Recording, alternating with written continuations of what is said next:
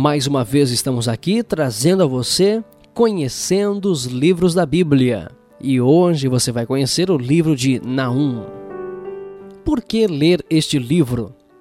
Você irá descobrir como Deus pode ficar irado quando as pessoas não o seguem. Naum, capítulo 1. E você irá ver como a justiça de Deus é vitoriosa no final. Naum, capítulo 2 e 3. Pense na força mais poderosa do universo. Agora imagine essa força ficar irada. Amedrontador, não é? Nínive, a capital da Síria, aqueceu a ira de Deus até o ponto de ebulição. Os assírios tinham capturado e destruído Israel.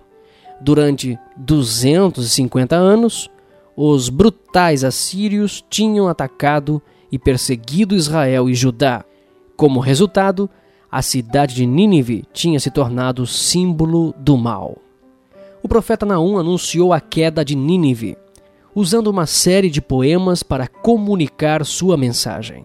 Nesses poemas, vemos a ira de Deus sobre a injustiça e também vemos a maldade dessa cidade.